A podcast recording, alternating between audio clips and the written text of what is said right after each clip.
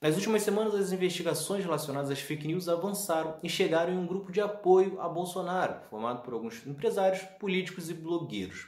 A resposta do presidente, dos filhos e dos aliados foi uma só: ameaçar a democracia, dando declarações de que os militares dariam um golpe se isso continuasse. A ameaça não é nova, mas com cercos fechando cada vez mais e com o indício de envolvimento de muitos deles em crimes, o tom sem dúvidas subiu, gerando até mesmo mais reações da oposição e até da imprensa. Só que a ameaça é real. Neste episódio falo sobre o histórico dos militares na política brasileira e no governo de Bolsonaro. É Pilatos lá na Bíblia quem nos diz, e também faleceu por ter pescoço o infeliz autor da guilhotina de Paris. Essa tensão sobre os militares tomarem o poder é sempre discutida no Brasil e aumentou nos últimos anos. E isso não acontece por acaso. De tempos em tempos, os militares abandonam o quartel e interferem no jogo político do país. Sem considerar Hermes da Fonseca e Eurico Gaspar Dutra, que eram militares, mas foram eleitos com o voto do povo, militares tomaram o poder em três oportunidades.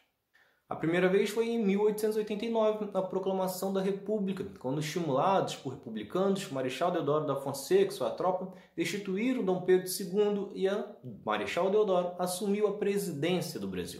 Depois disso, foi em 1930, quando Getúlio Vargas chegou ao poder. Neste caso, diferente de outros momentos, os militares atuaram na ruptura do processo democrático, mas junto de outros políticos e a presidência, no caso, ficou com Vargas. Outra diferença é que o movimento desta vez foi feito por tenentes e não os militares de alta patente. Os militares ainda participariam de um outro golpe com Getúlio em 1937, no qual, através de uma falsa carta de uma conspiração de um golpe comunista, Vargas conseguiu permanecer no poder por mais oito anos. Já a terceira vez foi a mais tensa de todas e que levou anos para acontecer. Isso porque os militares queriam tomar o poder em 1954, porém o suicídio de Getúlio Vargas gerou uma comoção nacional e abalou os planos dos militares. A nova tentativa só foi ocorrer dois anos depois, tentando impedir a posse de Juscelino Kubitschek, mas o ministro da Guerra, general Henrique Teixeira Lott, comandou tropas legalistas contra os militares golpistas, cercando o palácio do Catete e assim assegurando a posse de JK. O clima de quase guerra civil se repetiu em 1961.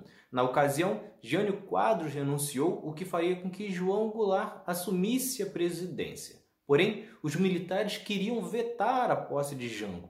Sabendo disso, Leonel Brizola criou uma campanha da legalidade com pronunciamento nas rádios, organizando manifestações e buscando o apoio da ala legalista do Exército. A campanha até surtiu efeito, mas serviu apenas para adiar o golpe por três anos, pois em 1964 os militares depuseram Jango da presidência e ficaram 21 anos no poder. Só que, novamente, isso ocorreu com apoio da sociedade civil, como de algumas empresas, da imprensa e até mesmo os políticos da UDN, como Carlos Lacerda, pois eles acreditavam que a ruptura seria rápida e seria entregue novamente para os políticos, o que não ocorreu. Passados 35 anos da ditadura, nunca estivemos de fato tão perto do regime militar. E isso não quer dizer que teremos o golpe, e sim que o país hoje já é dominado por militares. Afinal, Bolsonaro os colocou em diversos cargos do governo. Só no alto escalão eles controlam 10 dos 22 ministérios.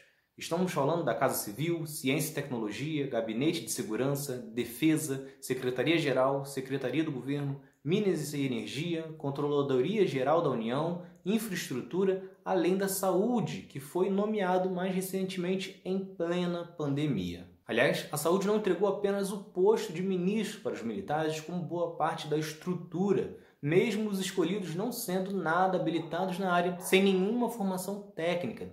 Já foram nomeados mais de 20 militares para cargos estratégicos e a expectativa é que mais nomeações ocorram nas próximas semanas. Só que, no geral, o número é muito maior. Já são cerca de 3 mil militares dentro do governo, comandando estatais e organizações como o Departamento Nacional de Infraestrutura e Transporte, a Superintendência da Zona Franca de Manaus, a Fundação Nacional do Índio, né, a FUNAI, o IBAMA, o Correio, a Petrobras, além de ocupar cadeiras na diretoria da Caixa Econômica Federal, Itaipu, Telebrás, Empresa Brasileira de Serviços Hospitalares e o INCRA, e também de cargos segundo e terceiro escalão da administração federal e dos ministérios, com diretorias importantes em diversas pastas, como a educação. E certamente, com o passar das semanas, o número de locais vão aumentar, pois isso tem sido algo padrão. Sempre que Bolsonaro se sente mais ameaçado de perder a presidência, ou ele ou seus filhos estão sendo mais investigados, eles entregam mais pastas para os militares. Sendo assim, a dúvida é só se teremos uma ruptura do processo democrático com um golpe, mas os militares eles já estão no poder. Então é isso. Se vocês gostaram, se inscrevam, ativem as notificações e continuem acompanhando. Tem mais outro lado da história por aí. Valeu!